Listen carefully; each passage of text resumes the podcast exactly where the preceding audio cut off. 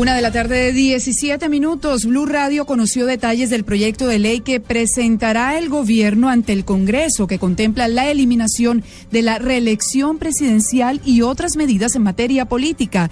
El gobierno lo presentaría el 20 de julio o el 7 de agosto. Diego Monroy.